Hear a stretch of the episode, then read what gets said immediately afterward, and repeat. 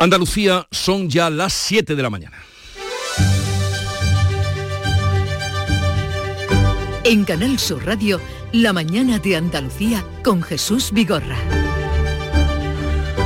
Buenos días queridos oyentes, es lunes 11 de diciembre, pasó el puente pero la sequía persiste y amenaza con obligar a imponer restricciones en el consumo de agua en las grandes ciudades de Andalucía a partir del verano si sigue sin llover. El presidente de la Junta quiere aprovechar la buena relación que tiene ahora con el Ministerio de Transición Ecológica a raíz del pacto de Doñana para impulsar la construcción de nuevas desaladoras y la ampliación de las ya existentes para disponer de 200 hectómetros cúbicos a partir del año 2028.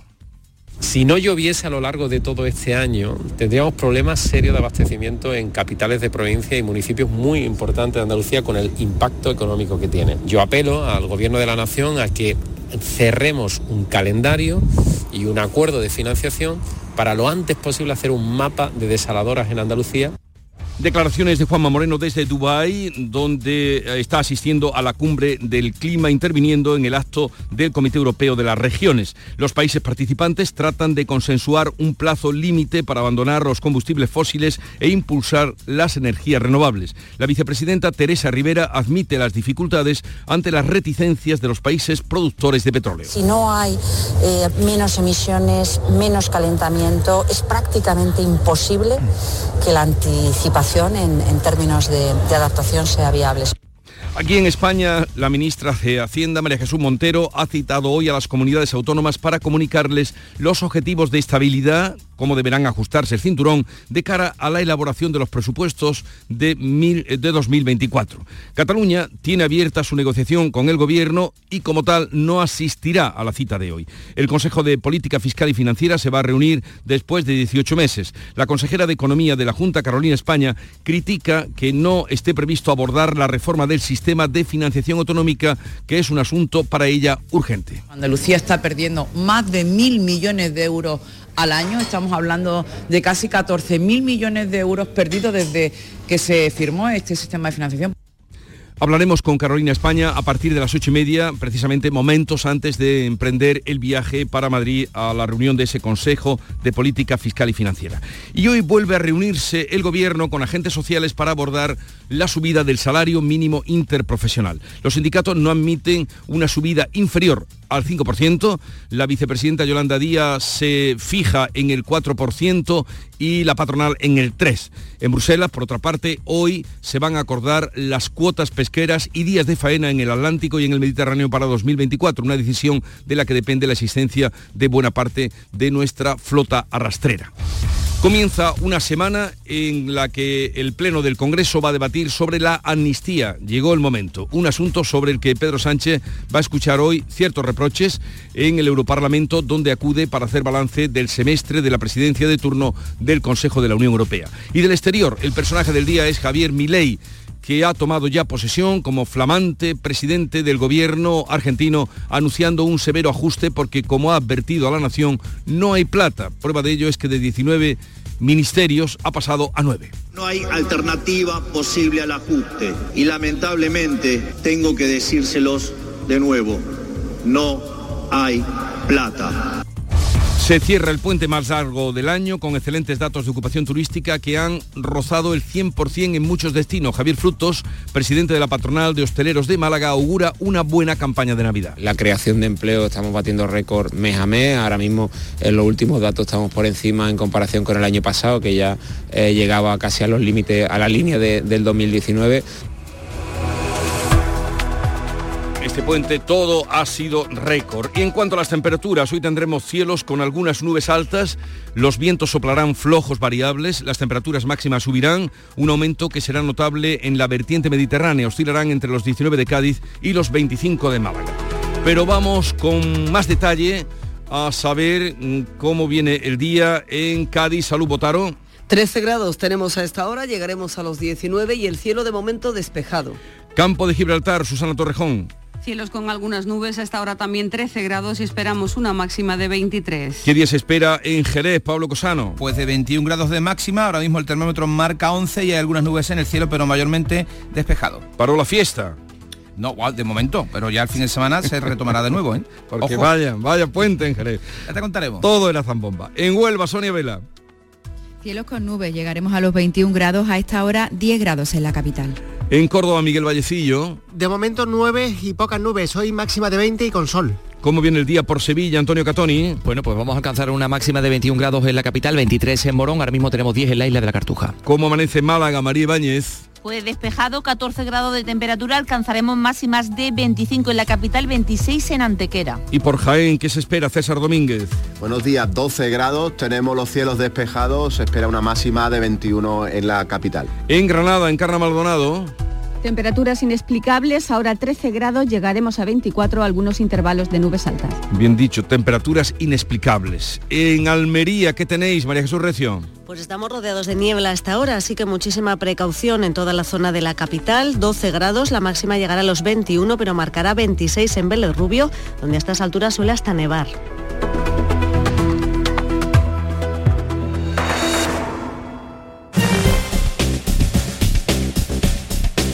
A conocer ahora cómo se circula por las carreteras de Andalucía muy transitadas en las últimas horas, me imagino que ya más tranquilas. Alejandro Martín de la DGT, buenos días. Muy buenos días, ¿qué tal arranca esta jornada de lunes? Y en estos momentos estamos muy pendientes de un alcance que está complicando en la provincia de Sevilla, en la AP4, a la altura de Lebrija, dirección a capital hispalense, no genera retenciones, pero sí está provoca el corte del arcén derecho. A margen de esta incidencia van a encontrar también dificultades también en Sevilla, en la ronda S30 a su paso por Pineda, dirección A49 y en la entrada a Huelva por esa 497 a su paso por Corrales y el puente del Río Diel.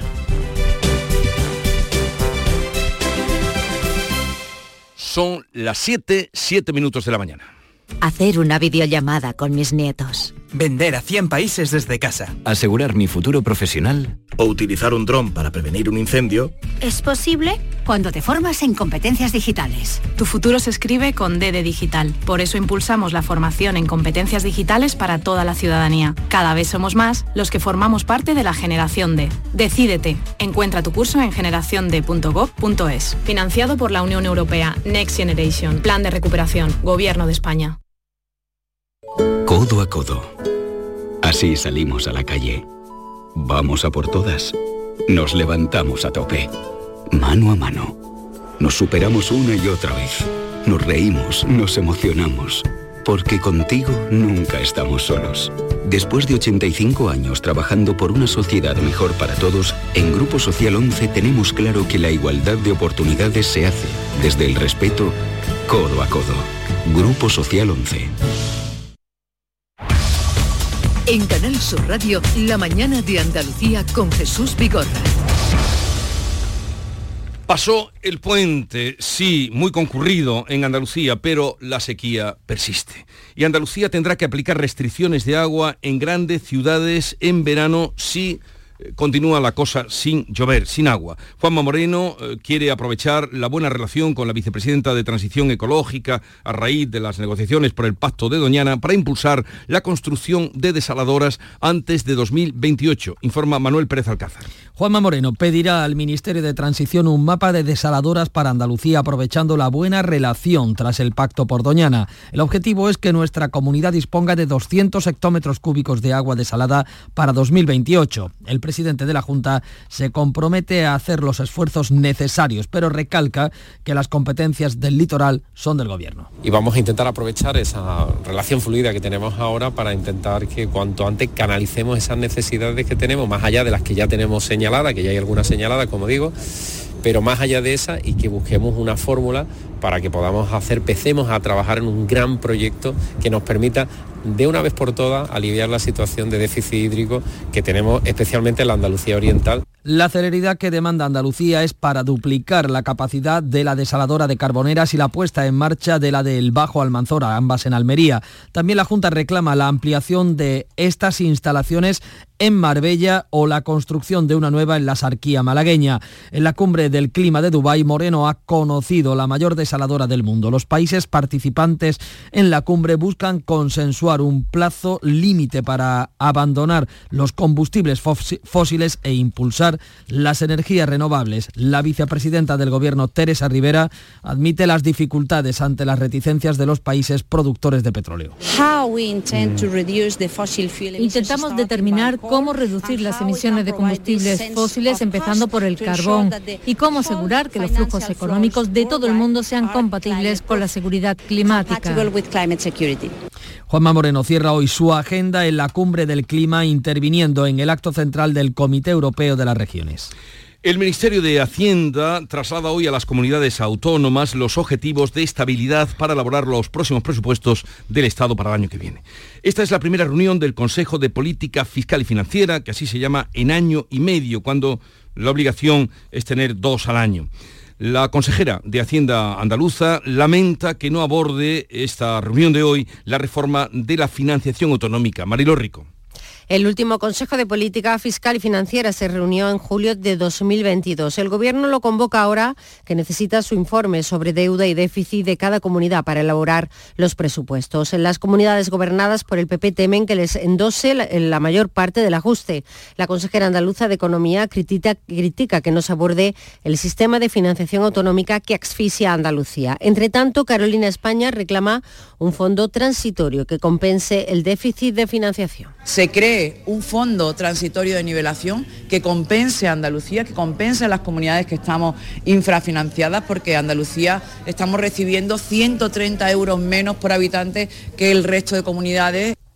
La actual ministra de Economía, María Jesús Montero, cuando fue la consejera andaluza del ramo, ya pedía una reforma de este modelo de financiación porque, como reconocía, nos perjudicaba. Este modelo está dejando fuera de la financiación a 220.000 ciudadanos, a 220.000 andaluces que no se contemplan en el modelo porque las variables que se plantean están perjudicando a Andalucía.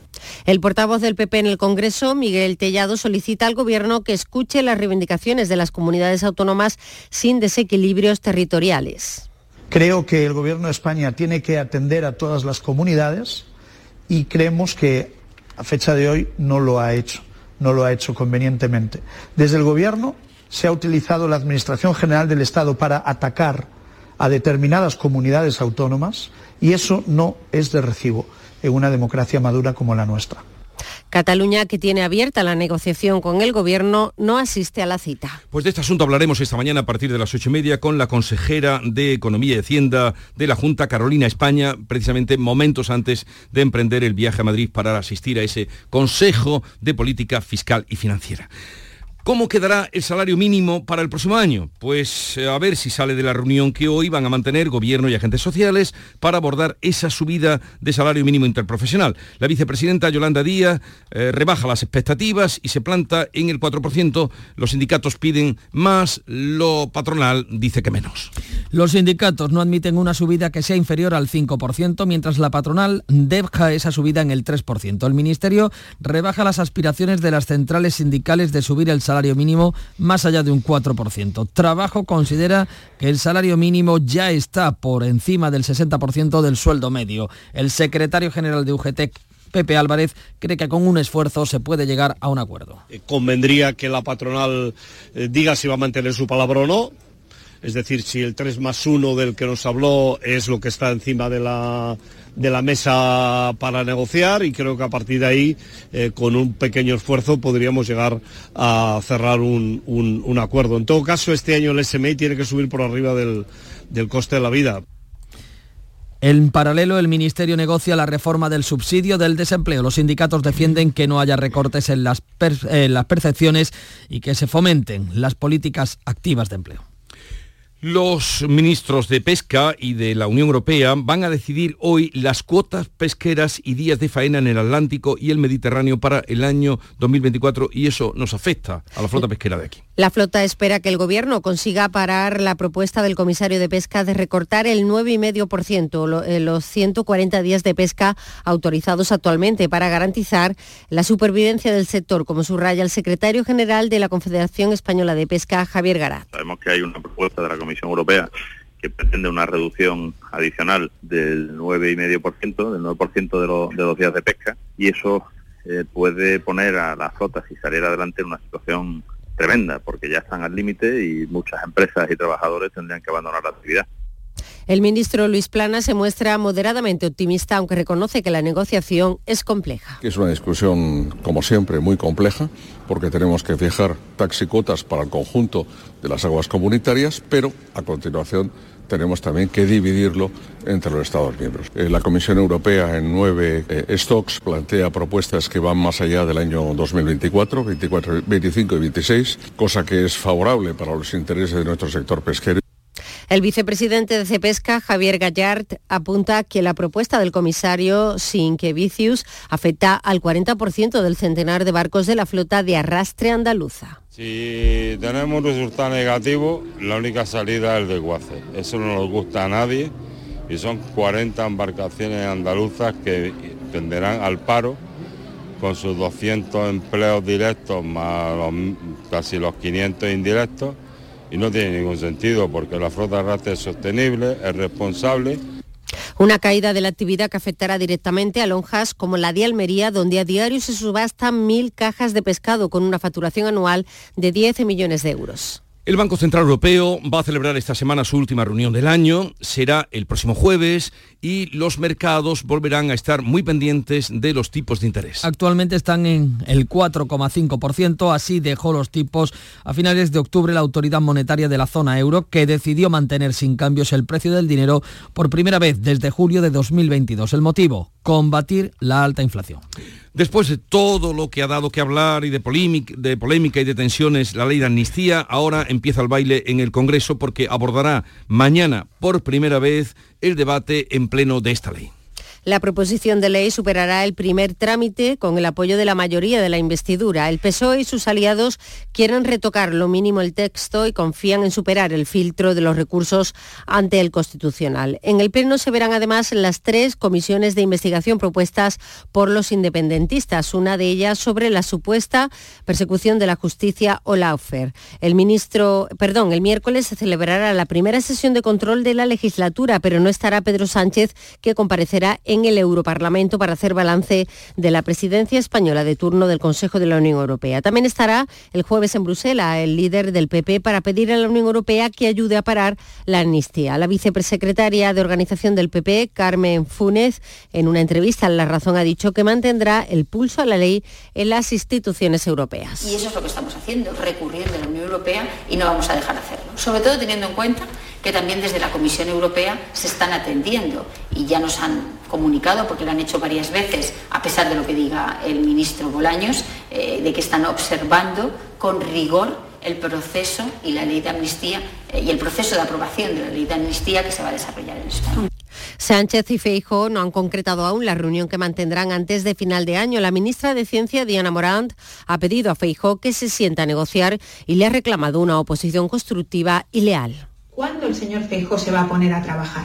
¿Cuándo el señor Feijó se va a poner la chaqueta de trabajo y va a trabajar con el Gobierno de España los asuntos de Estado que incumben a toda la ciudadanía? Porque el Partido Socialista hemos estado en otras ocasiones en la oposición y hemos tenido una posición constructiva y leal con la institución y con España. Según una encuesta del mundo, casi el 46% de los votantes del PSOE rechaza la amnistía y un 22% se arrepiente de haber votado a Pedro Sánchez. La Guardia Civil eh, encuentra una vinculación directa entre la financiación de Tsunami Democratic, esto es, todas las revueltas y acciones que se llevaron a cabo apoyando el proceso de independencia de Cataluña y Puigdemont. Los informes de la investigación recogen indicios que conducen directamente a la residencia de Carles Puigdemont en Waterloo. El rastro del dinero acredita una relación económica entre el expresidente Fugado y la plataforma que organizó graves disturbios en Cataluña. Según publica ABC, los informes constatan transferencias desde Waterloo por valor de 28.000 euros. Además, el Confidencial asegura hoy que los ingenieros de Tsunami acaban de lanzar una APP de voto electrónico que burlaría el control del Estado o de algún agente externo. Hoy se retoma el partido entre el Granada y el Athletic de Bilbao, que se suspendía este domingo por el fallecimiento de un aficionado que sufrió un infarto en el campo. El encuentro se detuvo en el minuto 17 y finalmente se suspendió. El fallecido es un abonado de 70 años que sufrió un paro cardíaco. El partido se reanudará esta noche desde ese minuto 18 a las 9 de la noche. Concluye el largo puente festivo, concluyó ya esta hora, con datos de ocupación hotelera que rozan el lleno y superan los de antes de la pandemia. Sevilla y Málaga han rozado el lleno y se han batido récords de facturación y de empleo. Javier Frutos, presidente de la Asociación de Hosteleros Malagueña, destaca el impulso de la temporada de invierno. La creación de empleo estamos batiendo récord mes a mes. Ahora mismo en los últimos datos estamos por encima en comparación con el año pasado, que ya eh, llegaba casi a los límites, a la línea del 2019. La provincia de Granada ha registrado el mejor puente desde 2020. La de Cádiz ha habido lleno en hoteles, sobre todo en Jerez por las zambombas Jaén. También ha dado datos históricos y en la Sierra de Aracena y Picos de Aroche en Huelva, en claves como la Gruta de las Maravillas, han colgado el cartel de completo. Los patios de Córdoba han sido un eh, atractivo adicional. El punto negativo lo han puesto los datos del tráfico. Seis personas han perdido la vida en las carreteras andaluzas durante el puente. Canal Sur Radio y Televisión van a presentar hoy en Jerez su programación de Navidad. El acto comenzará al mediodía en los claustros de Santo Domingo. Más de 100 invitados conocerán en directo la programación navideña de esta casa. También sabremos quiénes serán los presentadores que retransmitirán las campanadas de este fin de año en Canal Sur Televisión que será desde Jerez. Y hay apuestas, por ejemplo, los lectores de la revista Extra Digital apuestan por el artista Manu Sánchez y la malagueña Diana Navarro, con un total de 287 votos y 212 respectivamente. El artista y la cantante se han impuesto en una simpática competición que ha estado muy reñida. Segunda posición, nuestro compañero y presentador de los informativos del fin de semana, Fernando García, junto a la jerezana Lolita Flores. Tercer puesto para el comandante Lara junto a Toñi Moreno. Ya veremos qué pasa, se lo contaremos desde allí, desde Jerez tierra de fiesta, como ha demostrado durante todo este largo puente. 7.21 minutos, enseguida vamos a la revista de prensa. La mañana de Andalucía. Descubre el auténtico tesoro de la dehesa de los Pedroches, el jamón de bellota 100% ibérico con denominación de origen protegida. ¿Sabías que cada pieza lleva un precinto y contraetiqueta que garantizan su origen? Sin estos signos no es un auténtico jamón de los Pedroches. Elige calidad, elige autenticidad. Jamón de bellota 100% ibérico, denominación de origen protegida Los Pedroches.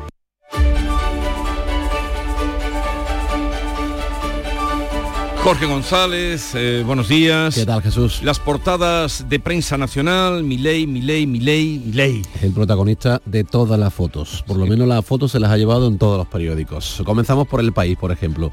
Titular, Milei augura en su estreno recortes duros y dolorosos, con fotografía del presidente argentino ayer durante su discurso a las puertas del Congreso. En el mundo, Milei anuncia un ajuste histórico, dice Milei. No hay plata. El ultraliberal, eh, ultraliberal protagoniza una toma de posesión inédita en la democracia argentina y es el mundo rodeado de líderes internacionales, con fotografía de, eh, de Milei saludando con la mano con el pulgar hacia arriba. En ABC, Milei presidente, entrecomillado, hoy enterramos décadas de fracaso con fotografía de Javier Javier saludando tras su toma de posesión con el rey Felipe VI sentado al fondo en el palco de las autoridades. Una fotografía, bueno, prácticamente la misma, la que lleva la razón pero la razón es un plano más general, más abierto, en el que se ve a todos los líderes mundiales que acudieron a la toma de posesión con el titular Milei promete duros ajustes en Argentina al tomar posesión como presidente. Otros asuntos. En el país, el fin de los combustibles fósiles aboca a la cumbre climática al todo o nada. La COP28 encara al final sin pacto sobre el uso de gas y petróleo. Víctima de cinco pederastas en 10 años, Ángel Campos relata su infancia tras ser abandonado en un orfanato en Valladolid. Esta historia es terrible. Si miras alguno de los detalles, pone los pelos de punta absolutamente. También en el país, en la portada, la derecha del Poder Judicial ultima otro informe contra la amnistía y en el mundo casi dos millones de electores del PSOE se arrepienten del voto a Sánchez es el panel de Sigma 2 para el mundo que recoge que el 22,4% de los que apoyaron al presidente en las últimas elecciones cambiarían su papeleta editoriales y también te ha llamado la atención una carta al director. Una carta al director porque tiene mucho que ver con el editorial que lleva eh, el país que dice Europa marca el camino. La Unión Europea regula la inteligencia artificial protegiendo los derechos fundamentales pero sin frenar su desarrollo. En el editorial del país leemos el Parlamento Europeo ha conseguido incluir las restricciones importantes a esta tecnología poderosa y preocupante, aunque los Estados miembros también han logrado preservar su derecho a usarla en asuntos de seguridad nacional y persecución del crimen. La alarma social que ha generado la inteligencia artificial se basa casi enteramente en sus usos aberrantes, como la generación automática de eh, bulos virales o falsos desnudos en las, eh, de las compañeras de clase, por ejemplo. Dice esa carta al director que leemos en Diario de Sevilla, se llama La falsa inteligencia, y dice, la Real Academia de la Lengua define el adjetivo artificial con las siguientes cuatro acepciones. 1 hecho por mano o arte del hombre. 2. No natural, falso. 3. Producido por el ingenio humano. 4. Disimulado, cauteloso. Según estas definiciones, cabría deducir que el concepto de inteligencia artificial sería algo así como inteligencia no natural o falsa o disimulada de un tiempo acá, todo lo que nos rodea queda tiranizado por lo que diga la inteligencia artificial. Dice, es curioso, en estos últimos tiempos nunca se ha planteado el impulso de la inteligencia humana, más bien al contrario, ha arrinconado a las humanidades hasta hacerlas invisibles. Una carta de Fernando, de Fernando Díaz García. parece muy acertada. La recomendamos esa lectura. Eh, ¿Algo más? Pues la viñeta, la viñeta. Rápidamente, las viñetas, por ejemplo, el roto, que yo sé que a ti te gusta mucho. Vemos a un señor, eh, a mí no sé por qué, fíjate que son cuatro trazos, ¿eh? pero me representa un banquero. Dice, todo el dinero es deuda. Y se ve que está con unas pinzas, tiene delante cubetas de las que se utilizaban antes para positivar las fotos. Y está sacando billetes de 50 euros. ¿no? Todo el dinero es deuda. Y también me quedo con la de Miki Duarte en Diario de Sevilla, en la que se ve, bueno, una montaña, un hombre con muchísimo, un pelo muy largo y unas barbas muy largas, y un montañero que llega y dice, oh gran maestro, quiero ver la luz. En la parte de atrás se ve una ciudad con el alumbrado navideño y le dice este hombre, la anacoreta que está encima de la montaña, llega al centro, Majareta. Está bien. Vicky Duarte. Vamos con Nuria Gaciño. Buenos días. Hola, ¿qué tal? Muy buenos días. Me alegro de verte. Igualmente. Se reanuda hoy el Granada Athletic, ya lo venimos contando, mm. aplazado ayer por la muerte de un aficionado en el campo. El partido de los Cármenes entre el Granada y el Athletic Bilbao tuvo que ser suspendido ayer en el minuto 18 debido a la crisis cardíaca que estaba sufriendo un aficionado granadinista. El encuentro estuvo una hora detenido para poder atender a este espectador que a pesar de la rápida atención sanitaria y de los esfuerzos que se llevaron a cabo, no pudo ser reanimado. Tras conocerse el fallecimiento de Antonio, que así se llamaba este abonado del Granada de 64 años, los dos clubes consensuaron la suspensión y la jueza de competición ha decidido que el partido se reanude esta noche a las 9 desde el minuto 18 con el marcador a favor del Atleti de Bilbao por la mínima. Vamos a ver qué ánimo tiene el Granada para afrontar este choque eh, que va perdiendo de nuevo en lo deportivo. La jornada no ha sonreído a los equipos andaluces.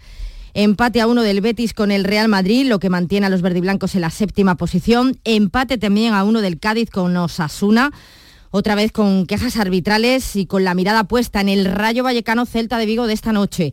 Además, derrota del Almería 2 a 1 con el Atlético de Madrid y del Sevilla 1 a 0 en Mallorca, también con enfado hacia la labor del colegiado y con la enésima ratificación de Diego Alonso en el banquillo, a pesar de que se ha convertido en el primer entrenador que no gana sus siete primeros partidos de liga.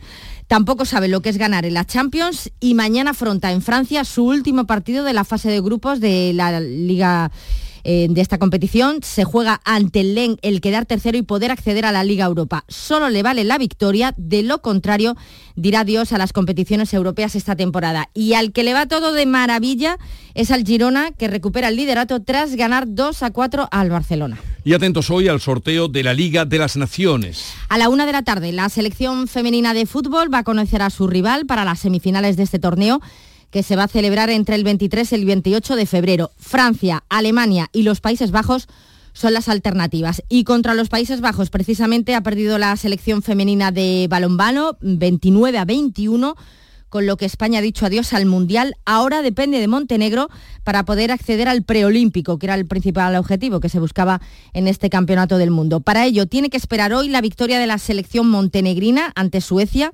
si las balcánicas ganan o se clasifican finalmente como novenas del Mundial, España tendrá billete para el preolímpico, pero hay que estar rezando para que a Montenegro le vaya bien. Que tengas un buen día, eh, te veo luego, además. Sí, claro, por supuesto. Eh, les recuerdo que a partir de las ocho y media vamos a hablar con Carolina España, que es la consejera de Economía y Hacienda y de los fondos europeos de la Junta de Andalucía, que antes de marchar a Madrid para participar en ese Consejo de Política Económica y Fiscal nos va a atender unos minutos. También en el programa de hoy estará por aquí Francisco Arevalo, como no, a partir de las 10 de la mañana, atendiéndoles a ustedes en aquello para lo que le necesitan, seguros, coches. Hablaremos de por qué hay cierta reacción a vacunarse con David Moreno, que es el director del plan de vacunación en Andalucía y nos va a dar cuenta de todas las facilidades que hay para vacunarse en los centros de salud, en muchos centros de salud, sin ni siquiera cita previa ni reserva. Y a partir de las 11 de la mañana va a estar con nosotros Alex O'Doherty, ese cómico, cantante andaluz, que ha escrito las recetas de Amalia. ¿Y quién es Amalia? Pues es su madre. Y con ella ha escrito un libro que hoy les vamos a presentar, pero eso será ya al filo de las 11 de la mañana. Llegamos ahora a las 7 y media. Canal Sur, la radio de Andalucía.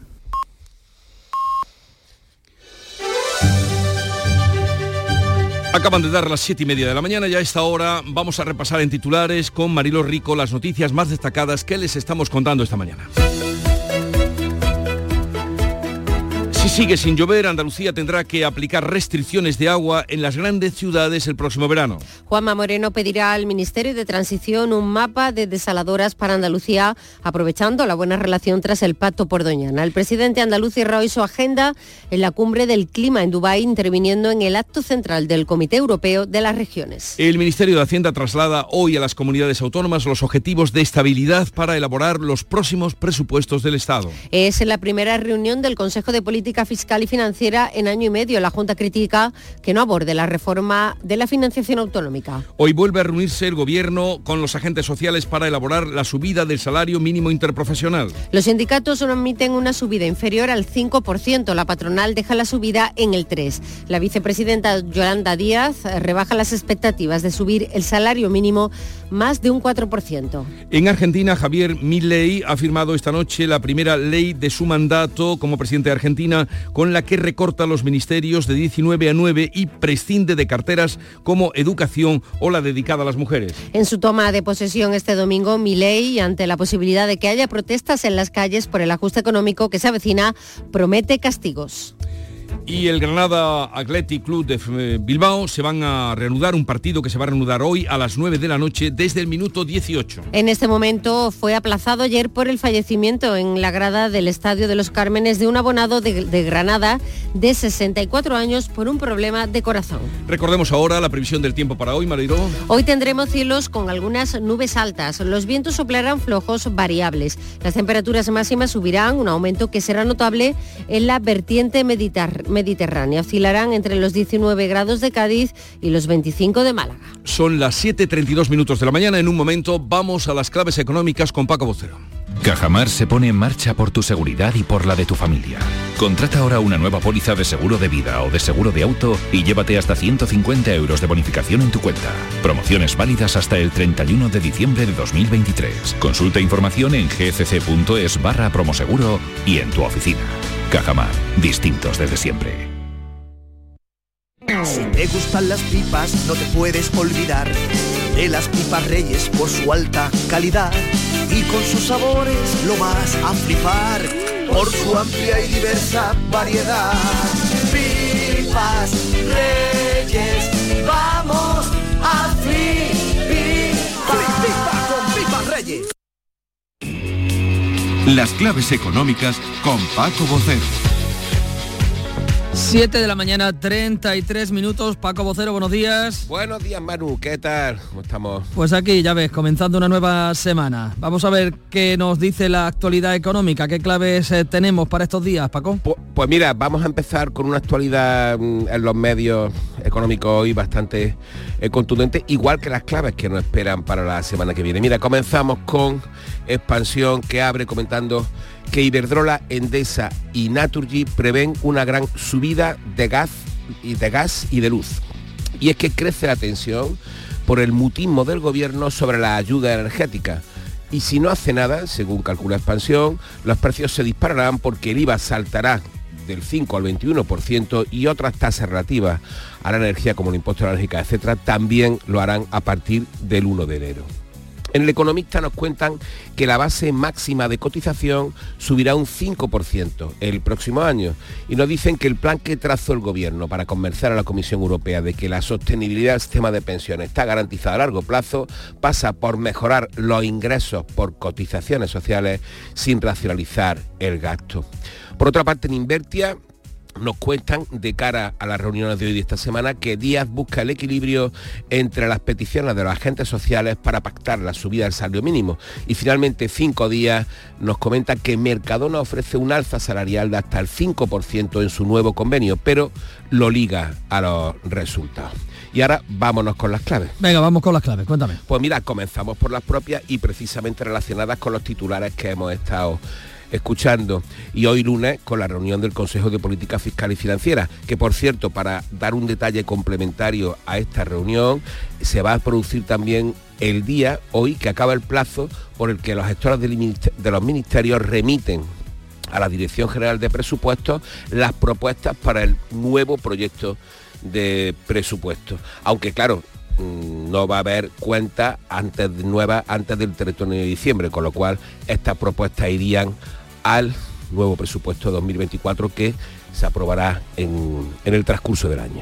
Es decir, en otro orden de cosas, gobierno y agentes sociales, ya lo hemos visto también, van a volver hoy a reunirse para negociar la subida del salario mínimo.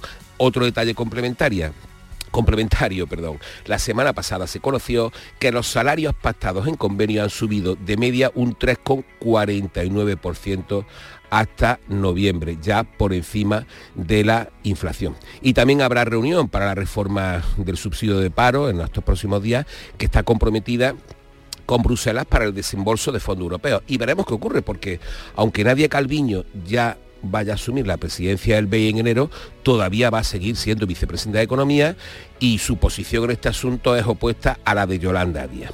La primera quiere que la reforma sirva para sustituirla, para estimular, perdón, la búsqueda de empleo ser una reforma más proactiva en ese sentido y la segunda que sirva para aumentar el pago de subsidios del desempleo que considera que son pocos.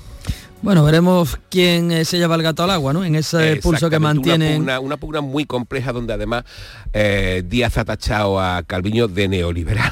Sí. bueno, y eso que Calviño, como dices, está de, salida. De salida. ¿Qué más claves tienes, Paco? Bueno, pues ya que hablábamos de inflación, el jueves se va a publicar el dato definitivo de noviembre, que recordemos que situó en el 3,2%. Y no solamente se hablará esta semana de la inflación en nuestro país, también se va a publicar en Alemania y sobre todo con Estados Unidos, en este caso mañana. Datos ambos referenciales también para eh, esas citas monetarias de las que se ha comentado antes, que va a haber esta semana, la última reunión de los dos bancos centrales, el miércoles de la Reserva Federal y el jueves del Banco Central Europeo, aunque también lo hará el de Inglaterra. No se espera en cambio en ninguna de las reuniones, solo el escrutinio habitual al que tendremos que ver esa comunicación verbal y no verbal que hagan Jerome Powell y Christine Lagarde en sus comparecencias. Y finalmente, datos mucho más cotidianos, vamos a tener que estar atentos a los PMI preliminares de Europa el viernes y datos de evolución de empresas y de compraventa de viviendas jueves y viernes respectivamente que va a publicar estadística. Paco, pues muchas gracias. Así arranca la semana. Estaremos pendientes de lo que tú nos vayas contando por ver si hay algún cambio destacable. Una semana calentita, Manu. Ya iremos viendo. Un abrazo, Paco. Igualmente, hasta luego. 7.37. Enseguida abrimos conexión con nuestras emisoras. ¿En qué podemos ayudarle? Inicio en breve mis vacaciones y antes me gustaría hacerme una revisión médica. No se preocupe. Lo tiene cubierto. Puede concertar la cita con su médico por teléfono a través de nuestra web, con la garantía de Adeslas, entidad reaseguradora de los productos de salud de Montepío. Visite montepíoconductores.com. Montepío, lo tiene cubierto.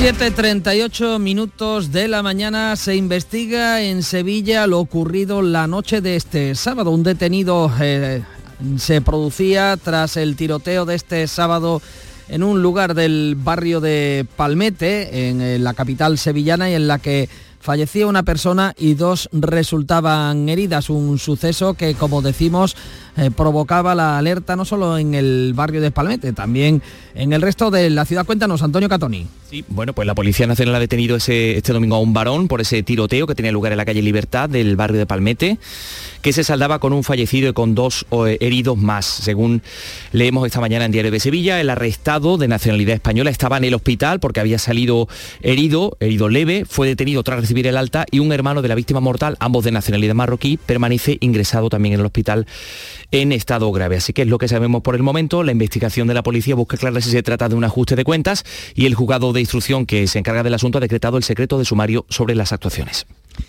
Nos situamos ahora en Jaén porque estamos pendientes de la celebración de un juicio en la capital jiennense por un caso turbulento, un eh, asesinato que se produjo por el disparo, un homicidio, por el disparo de una escopeta. Sepamos qué sucede. César Domínguez, buenos días. Pues será buenos días. Será un tribunal popular el encargado de establecer el veredicto sobre este crimen ocurrido en marzo de 2022. Los hechos, tal y como lo describe el Ministerio Fiscal en su escrito de calificación, ocurrieron cuando el acusado, que se encontraba en su casa en la capital, vio cómo llegaban tres vehículos y disparó desde la terraza contra sus ocupantes, hiriendo de gravedad a la víctima que fallecería días después. El Fiscalía pide 13 años por homicidio y uno más por delito de tenencia ilícita de armas de fondo un suceso ocurrido días atrás y en el que se vieron implicados parientes tanto del acusado como de la víctima. Y en Almería, hoy comienza la demolición de la pasarela sobre las vías del tren en la estación intermodal, trabajos que forman parte del futuro soterramiento del ferrocarril. María Jesús Recio, cuéntanos. Avanzan las obras para la llegada del AVE en 2026. Hoy en la ciudad se inicia el desmantelamiento de esa pasarela que unía desde el 30 de mayo de 1984 a los barrios de Ciudad Jardín, el Tagarete, las 500 viviendas y el Zapillo con el resto de la ciudad, ya que estaban separados por las vías del tren. Las obras forman parte de ese soterramiento que facilitará la llegada de la alta velocidad, un proyecto que prevé 36 meses de obras y dos estaciones. Ya se está desmantelando también la playa de vías y los andenes que están situados frente a la antigua estación de tren.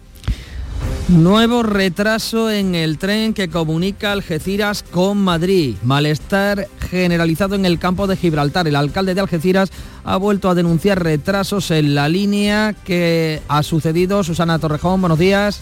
Buenos días, pues que los retrasos han superado nuevamente las dos horas y media este sábado y el domingo. Es lo que denuncia el alcalde de Algeciras, José Ignacio Landaluce.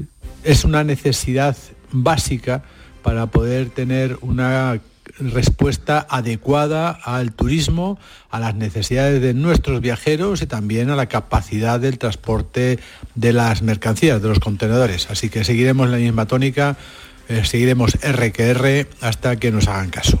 Retrasos que incomodan a los viajeros y que los disuaden de utilizar este medio de transporte. Y en Granada, la dirección de Torras Papel se reúne hoy con la plantilla para comunicarle que se prolonga otro año el ERTE. Afecta a 300 trabajadores de Motril en Carna Maldonado. Los trabajadores ya han estado un año en un ERTE motivado por la falta de pedidos a la papelera y este es el argumento que la empresa utiliza de nuevo para justificar otro expediente de regulación temporal de empleo durante otro año completo. La plantilla explica que durante este 2023 han trabajado solo 150 días, lo que ha provocado que los ingresos salariales hayan caído un 20%. Hablamos ahora de campo, porque a raíz de la declaración de la transhumancia como patrimonio inmaterial de la humanidad por la UNESCO, los ganaderos andaluces esperan que se resuelvan diferentes problemas que afectan a su día a día. Córdoba, Miguel Vallecillo. Reclaman los ganaderos, eh, por ejemplo, la simplificación de trámites burocráticos o que no se ocupen las vías pecuarias que usan para trasladar el ganado hacia las zonas en que puede ser alimentado. Recuerdan que este es un oficio muy duro que obliga a estar hasta cuatro meses fuera de casa y que además tienen dificultad para que se produzcan relevo generacional. Lo ha dicho un ganadero trashumante de Córdoba que se llama Felipe Molina. Suelen estar cortadas, suelen estar invadidas por cultivo o suelen tener basuras, cosas así. Que eso se supone que, ah, bueno, algo ayudará porque si queremos que, esto perdure, habrá que conseguir que sigan los animales andando. Y si siguen andando, habrá que mantener esos caminos, ¿no? Y luego eso, libertad un poco para los movimientos, porque claro, nosotros con la nueva política agraria común, mm, esto no, no nos facilita mucho hacer estos movimientos, porque estamos pasando una explotación a otra en verano, que no es la originaria de donde pasamos el invierno. Problemas que los ganaderos quieren que se resuelva. Y en Málaga, hoy se celebra un concierto benéfico para sufragar intervenciones quirúrgicas de niños procedentes de países pobres. María Ibáñez. Esta tarde será a partir de las 7 en el auditorio de la Diputación Las Mil y una noches con Mozart. Se trata de un acto benéfico para recaudar fondos destinados a la asociación Más Nunca es Menos, que trae a España niños de países en vía de desarrollo con patologías que requieren intervenciones quirúrgicas para las que no hay medios en sus países de origen. La recaudación se destinará a los gastos de transporte de estos menores. Y en Cádiz hoy están de homenaje al escritor, Luis Berenguer, que cumpliría 100 años este mismo 11 de diciembre. Cuéntanos, saludo Taro. Pues eh, de nacimiento gallego prácticamente pasó toda su vida en San Fernando y hoy se le rinde homenaje con una recepción para autoridades y personalidades en su casa familiar. Toda su actividad literaria la desarrolló en la isla. Su obra más conocida es El mundo de Juan Lobón, pero hay muchas otras que su familia ahora quiere difundir, entre ellas la publicación de una serie con sus seis novelas para que con la colaboración de la Junta de Andalucía se puedan repartir en bibliotecas y centros de mayores. Pues llegamos así a las 7.45 minutos de la mañana, 8 menos cuarto, es ahora el tiempo de la información local. Atentos.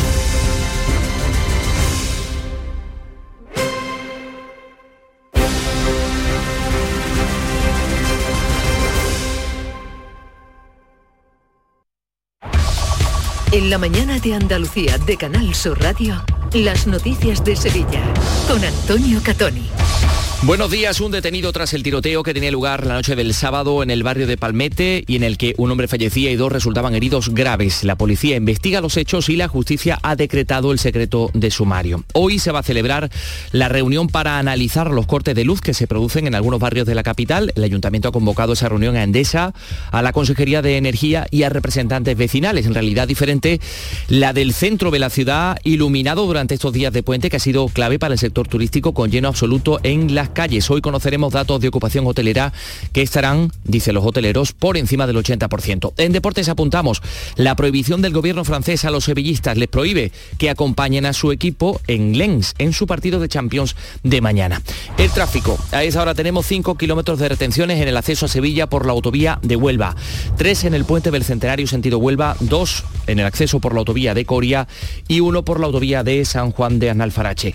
Y en el tiempo tenemos que hablar de temperaturas mínimas sin cambios, pero las máximas suben, es lo más significativo del día de hoy. Vamos a alcanzar hasta 23 grados en Morón de la Frontera, 21 en Lebrija, Écija y Sevilla, donde ahora tenemos 10. Enseguida desarrollamos estos y otros asuntos. Realiza Pedro Luis Moreno. Porque Sevilla es la ciudad para partir, la ciudad para volver. Entre amigos saldremos a anunciar a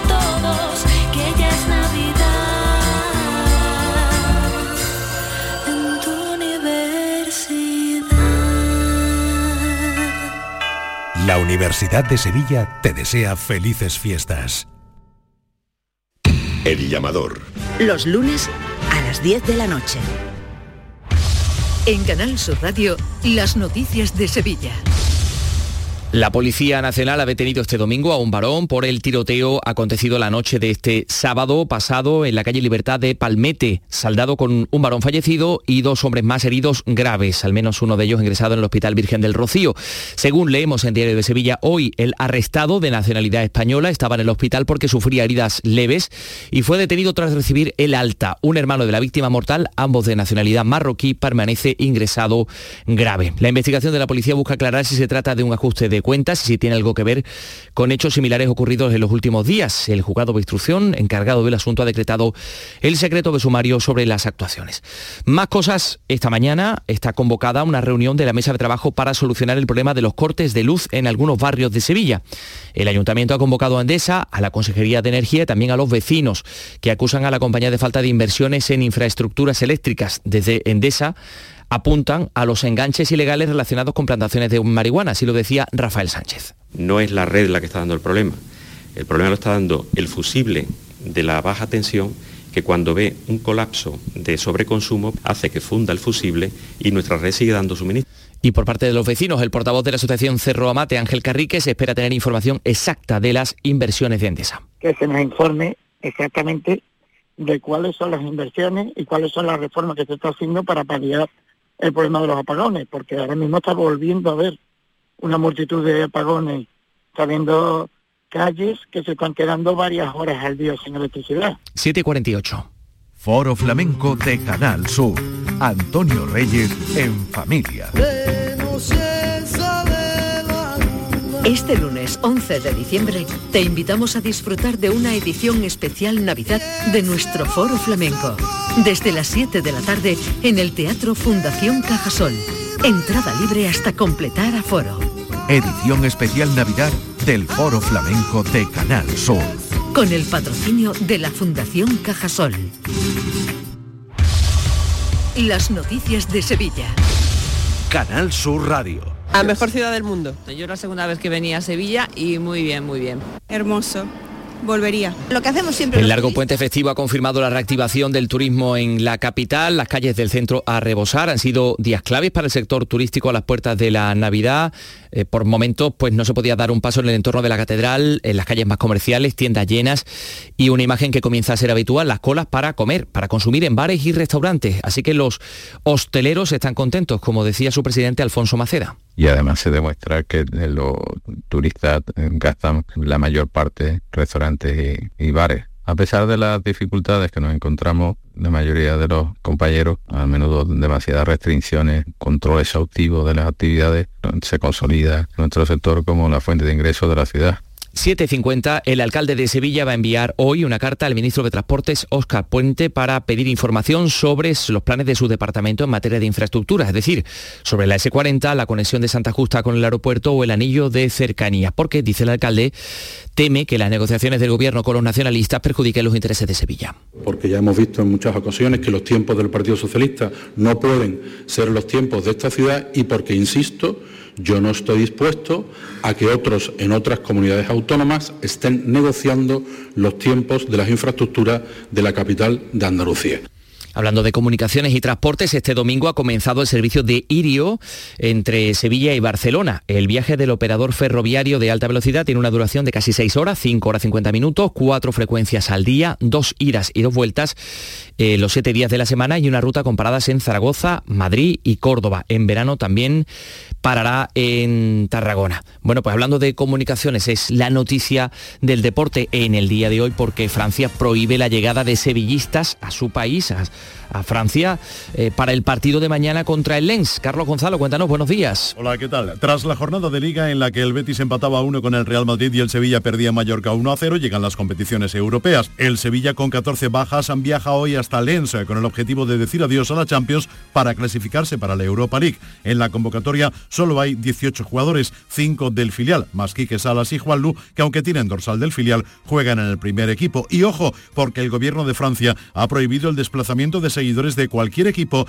que juegue en suelo francés, así que miles de aficionados sevillistas no podrán acompañar al Sevilla en Lens. La cita mañana a las 7 menos cuarto. Por su parte, el Real Betis recibe este jueves al Glasgow Rangers, partido que ha de ganar para evitar la fase de playoff de la Liga Europa y pasar directo a la ronda de 16 avos. Las noticias que más te interesan las tienes en Canal Sur Mediodía Sevilla. Y este jueves te llegan desde Coria del Río, hasta donde nos trasladamos para hablar de las obras de eficiencia energética ejecutadas por los fondos FEDE.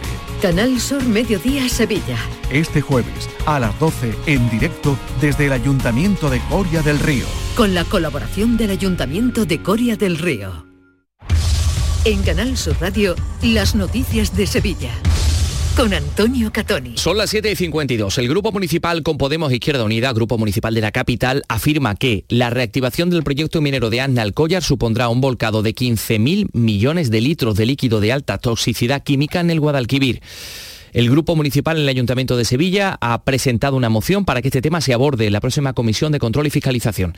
Así lo dice Susana Hornillo, la portavoz del grupo. Esto va a suponer un antes y un después para nuestro río, porque va a quedar definitivamente convertido en un cauce industrial, con una alta carga de contaminación, especialmente de metales pesados, que son imposibles de eliminar y se van a esparcir también por la dársena. Este hecho debe ser conocido por toda la población. Les contamos también que agentes de la Policía Nacional han detenido en Alicante a una persona por su presunta vinculación con el grupo Kelvin Security, al que se atribuyen diferentes ciberataques a instituciones públicas, entre ellas el ayuntamiento de la localidad sevillana de Camas. Y un guardia civil fuera de servicio lograba detener hace unos días a una mujer que había cometido un robo con violencia en un domicilio de Lora del Río. Vio salir de la vivienda una persona mayor que gritaba pidiendo ayuda y pues se enteró. Detrás de ella eh, iba una mujer de gran envergadura que parece ser era la eh, que había efectuado todos estos robos. Rosa Reina, portavoz de la Guardia Civil. El agente pudo controlar la situación hasta la llegada de los refuerzos uniformados y pudo recuperar los hechos sustraídos a sus víctimas, arrebatándole de las manos la cartera de, con diversa documentación personal y, dinero en efectivo que había sustraído del interior de la vivienda. Eh, y bueno, conseguir detener a, como autora de un robo con violencia.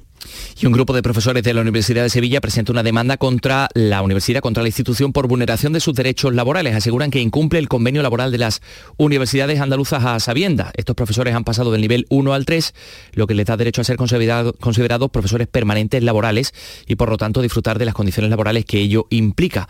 Eh, uno de estos profesores eh, pone voz a la denuncia.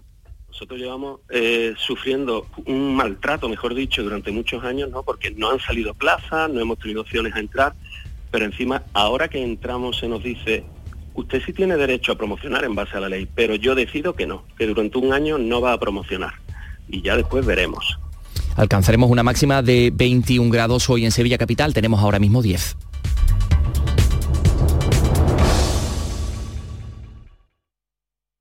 Escuchas La mañana de Andalucía con Jesús Vigorra, Canal Sur Radio.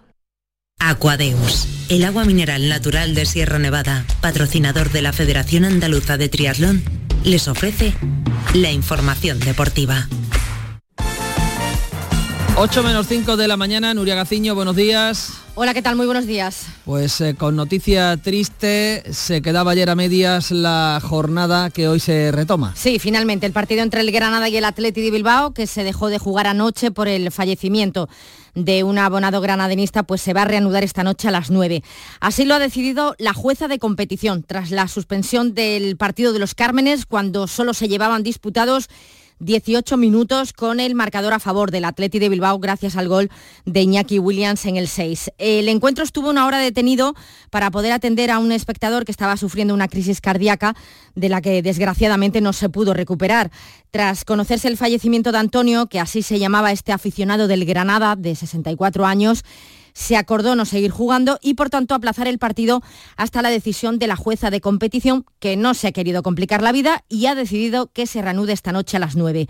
El Granada entiende que no se debería jugar tan pronto, pero anoche en la gran jugada de Canal Sur Radio, su director general, Alfredo García Amado, confirmaba que no iban a recurrir y que se acata la decisión de jugar hoy.